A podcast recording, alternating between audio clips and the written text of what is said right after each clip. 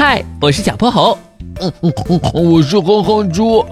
想和我们做好朋友的话，别忘了关注、订阅和五星好评哦。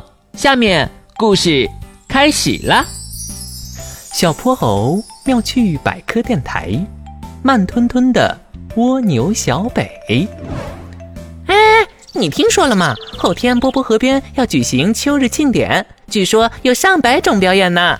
哇塞！我要去，我要去，我最爱凑热闹了。蜗牛小北在路边偶然听到了两只金龟子的议论声。庆典我还从来没看过呢，真想去瞧瞧啊！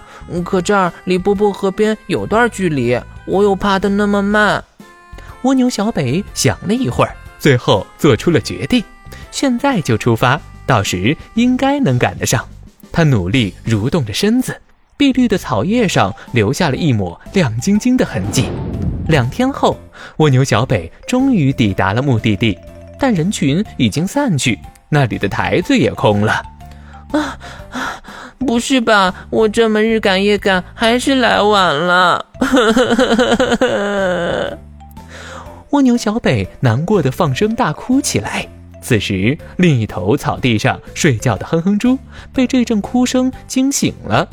呃，谁啊？打扰我睡觉。哼猪，好像是有人在哭呢。走，咱们去看看。他们循着哭声一路走去，最后在一棵树下发现了蜗牛小北。你怎么了？有什么我们能帮你吗？我我错过了秋日庆典，都是因为我爬得太慢了。我们来了也没好好看呢。我的伙伴哼哼猪昨天太激动了，没睡着，结果一到这儿就开始打瞌睡。是啊，庆典结束，我困得直接睡着了。可是我真的好想爬快一点啊！对了，我们去找玄教授，他一定有办法。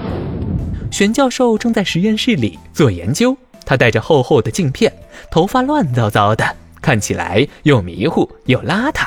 难怪他总说这儿是他的老糊涂实验室呢。哎，小泼猴、哼哼猪，你们来的正好，别人新送了我一顶帽子，怎么样，戴着还不错吧？呃，玄教授，对方送了您一口锅当帽子。啊！玄教授大惊，一摸头顶，果然触碰到了金属材质。这这怎么是？那我的帽子去哪了？小泼猴和哼哼猪对视一眼，跑到厨房一看，玄教授的帽子果然在炉子上架着呢。玄教授，你的帽子在这儿呢。随后，小泼猴他们向玄教授说了遇到的麻烦。咕噜咕噜，是这么个事儿啊！正好我有样东西能派得上用场。玄教授从口袋里掏出一样东西。咕噜咕噜，这是旋风加速器。让小蜗牛把这个装在它的壳上，按下开关，它就再也不用烦恼了。玄教授，这个发明中途应该不会出什么故障吧？咕噜咕噜，你放心，我人是有点迷糊，但我的发明可不含糊。那太好了！小泼猴和哼猪告别了玄教授，将旋风加速器交到了蜗牛小北手里。小北，快装上试试。随后，不可思议的事发生了，他的蜗牛壳急速滚动了起来，几秒钟的功夫就从树林的一头滚到了百米开外的地方，看起来真跟一道小旋风似的。天哪，这也太牛了！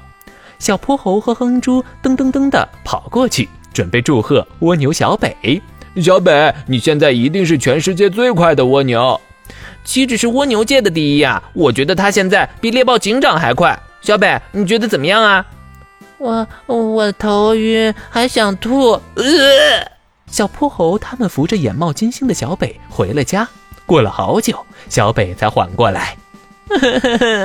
为什么我偏偏爬得那么慢呢？好不容易有个发明，我还适应不了。小北，这是由咱们的身体结构决定的。我们是软体动物，只能依靠肌肉蠕动与地面产生摩擦力，从而移动身体。在移动的时候，腹部还会分泌许多粘液，这又进一步增加了移动的困难。蜗牛妈妈过来安慰它：“其实凡事都有两面性，爬得慢也不全是缺点。你在爬行的时候，一定也看到了许多人没留意到的风景。风景。听了妈妈的话，蜗牛小北仔细回忆了一下。确实，他见过蚂蚁搬家、蜜蜂采粉，见证了许多小草的发芽、小花的成长，还能在季节交替时率先感受到变化。你可以好好利用这个优点，把见识到的都记录下来，也许会有不一样的效果呢。嗯，妈妈，你说的对。自那以后，蜗牛小北努力写作，出版了一本又一本的森林故事集。现在，他再也不为。爬得慢，苦恼了。